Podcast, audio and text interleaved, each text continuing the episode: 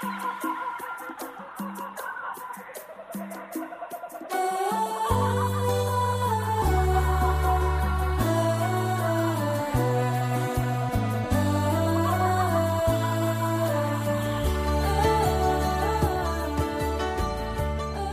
écoutez Parole d'espérance, une espérance vivante au cœur du 21e siècle. Bonjour chers amis, heureux de vous retrouver sur Réunion la Première. Lors des deux émissions précédentes, j'ai abordé avec vous le thème de la liberté de conscience et de religion. Et nous avions considéré ce principe de la tolérance selon la conception, l'enseignement et l'attitude de Jésus dans les évangiles. La liberté de conscience et de religion est liée à l'idée que nous nous faisons de la dignité humaine. J'aimerais ce matin réfléchir avec vous sur cette notion essentielle de la dignité humaine en rapport avec la liberté religieuse.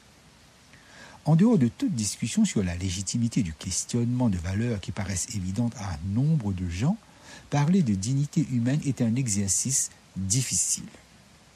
Exégètes et théologiens ont tenté de clarifier et d'expliquer ce qui justifie la dignité humaine de différentes façons.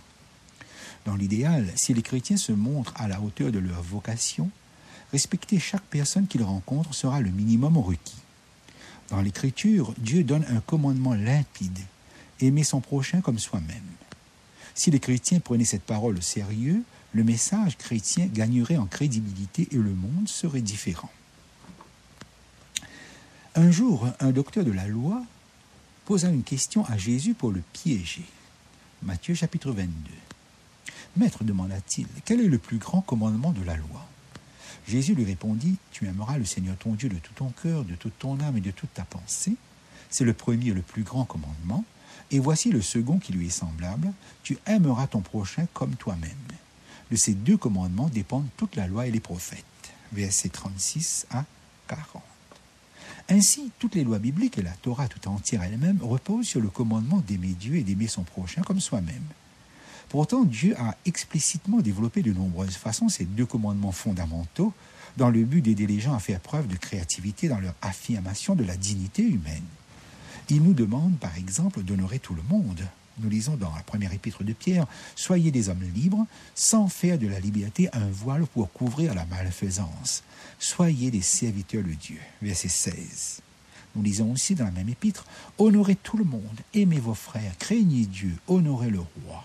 1 Pierre 2, verset 17. La notion de justice constitue une autre pierre angulaire des droits de l'homme et de la liberté de religion ou de conviction qui en est inséparable. Là encore, si les chrétiens, au nom de Jésus et de ses enseignements, adhèrent à l'idée de justice pour tous, la soutiennent et la promeuvent, ils vont bien plus loin en la matière. Jésus a parlé d'une justice devant surpasser celle des scribes et des pharisiens de son temps. Ce qu'exigeaient les lois de son époque ne représentait en fait qu'un minimum à ses yeux. Les fidèles du Christ doivent donc aller beaucoup plus loin que ce qu'exige la loi. Nous lisons dans Matthieu 5, verset 20, Car je vous l'ai dit, déclare Jésus, si votre justice ne surpasse pas celle des scribes et des pharisiens, vous n'entrerez point dans le royaume des cieux. Les chrétiens sont des citoyens respectueux des lois dans la mesure où celles-ci ne violent pas leur conscience. Ils ne tiennent pas les lois du pays où ils résident pour quantité négligeable et vont même au-delà, transcendant les exigences du droit, ils respectent les législations en allant précisément plus loin que ce qu'elles réclament et deviennent ainsi des signes sociétaux de la justice de Dieu. À l'époque de Jésus, la loi exigeait la justice et même une justice punitive. Jésus mit l'accent sur la justice distributive, appelée aussi le bien. Il en vint à dépasser la justice punitive ou même réparatrice pour promouvoir la justice distributive qui s'accomplit dans l'amour jusqu'à même l'amour de l'ennemi. Matthieu 5, verset 44. L'attention n'a plus pour objet soi-même, ses besoins et ses droits, mais se porte plutôt sur autrui, sur le prochain et ses besoins, ainsi que sur ce qu'on lui doit. Le bien enseigné par Jésus est illustré par ces fameuses paroles dénommées antithèses qui débutent comme suit. Matthieu chapitre 5. Vous avez entendu qu'il a été dit aux anciens, tu ne commettras pas le meurtre, mais moi, je vous dis, quiconque se met en colère contre son frère sera passible du jugement. Celui qui traitera son frère de raka, qui était une insulte araméenne, sera passible du sanhédrin. Versets 21 à 26. En d'autres termes, ne mettez pas les gens dans des cases, car alors vous les y confinez et cela s'oppose à la liberté pour laquelle ils sont nés. Le rôle central de la liberté religieuse fait actuellement l'objet d'une vaste reconnaissance. Il a été dit que la liberté religieuse est la condition préalable de toutes les autres libertés et leur garant. Plus fondamentalement, cependant, nous avons besoin d'un tout nouveau modèle dans la manière de penser les droits de l'homme, la liberté de religion ou de conviction et la dignité humaine. Le point de vue chrétien est qu'en mettant l'accent sur le royaume des cieux, Jésus a introduit une nouvelle approche dans la mise en place de la nouvelle alliance, du royaume de Dieu et de la justice de Dieu. Une partie des valeurs fondamentales du christianisme consiste à promouvoir et à protéger la dignité humaine. Cela implique, mais aussi surpasse, une culture des droits de l'homme. On trouve dans les Écritures des textes qui présentent clairement Jésus comme un exemple ou modèle à imiter. Leur importance tient aussi à ce qu'ils montrent comment Jésus a enseigné, soutenu et protégé la dignité humaine. Je vous lis un passage dans la première épître de Pierre au chapitre 2. Il écrit, C'est à cela en effet que vous avez été appelés, parce que le Christ lui-même a souffert pour vous, vous laissant un exemple afin que vous suiviez ses traces. Il n'a pas commis de péché et on n'a pas trouvé de ruse dans sa bouche. Quand il était insulté, il ne rendait pas l'insulte. Quand il souffrait, il ne proférait pas de menaces, mais il s'en remettait à celui qui juge justement. Il a lui-même porté nos péchés en son corps sur le bois, afin que, morts au péché, nous vivions pour la justice. Et c'est par ces meurtrissures que vous avez été guéris. Car vous étiez comme des moutons qui s'égarent. Mais maintenant vous êtes retournés vers celui qui est votre berger et votre gardien. Versets 21 à 25. Mes chers auditeurs, la dignité humaine donc élève chaque personne que nous rencontrons à la position d'un être d'une infinie valeur, d'une personne qu'il faut respecter, aimer et honorer. La liberté est l'une des plus fondamentales des idées chrétiennes. Pour autant, la valeur suprême n'est pas aux yeux des chrétiens la liberté en soi, car cela en ferait une idole. Reconnaître, respecter, protéger et promouvoir la dignité humaine amène à reconnaître, respecter, protéger et promouvoir la liberté toutes les libertés, et en particulier la liberté de conscience. Les racines de la foi chrétienne soutiennent les libertés reconnues par la communauté internationale dans le contexte des droits de l'homme. Il existe cependant des raisons plus profondes que la seule solidarité avec la famille humaine, aussi importante et cruciale qu'elle soit. La Bible offre des perspectives significatives sur la liberté tout en respectant d'autres contributions à la valeur de la liberté, le discours chrétien sur celle-ci se nourrit de la vie et des enseignements de Jésus-Christ, de sa mort et de sa résurrection.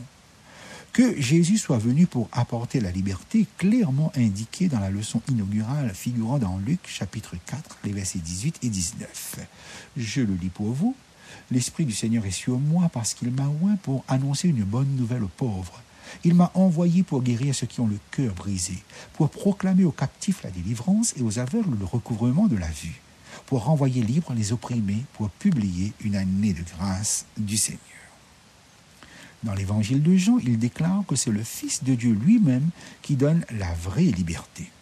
Il dit ceci, Si donc le Fils vous rend libre, vous serez réellement libre. Jean 8, verset 36.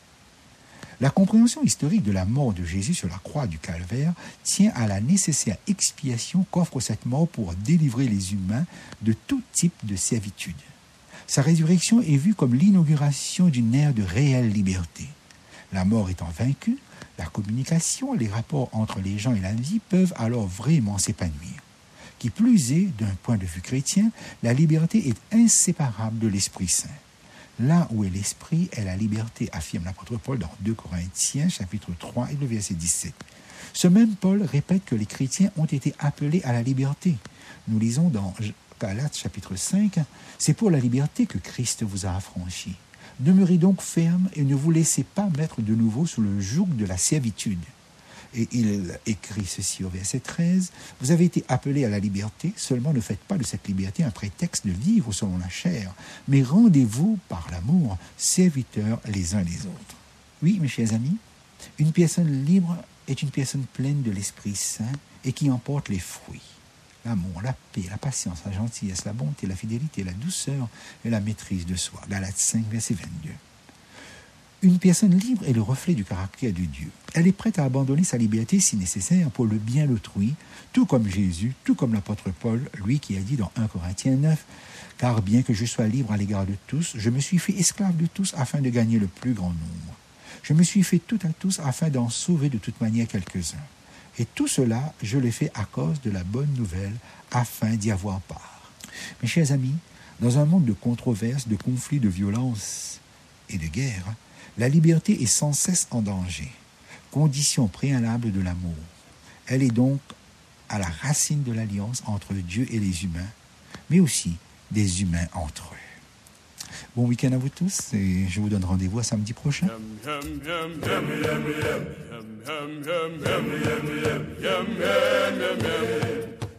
Cette émission vous a été présentée par l'Église adventiste du septième jour de la Réunion. Vous pouvez réécouter ce message sur notre site internet www.adventiste.re ou nous écrire à Parole d'Espérance, boîte postale 227 97 465 Saint-Denis, CEDEX.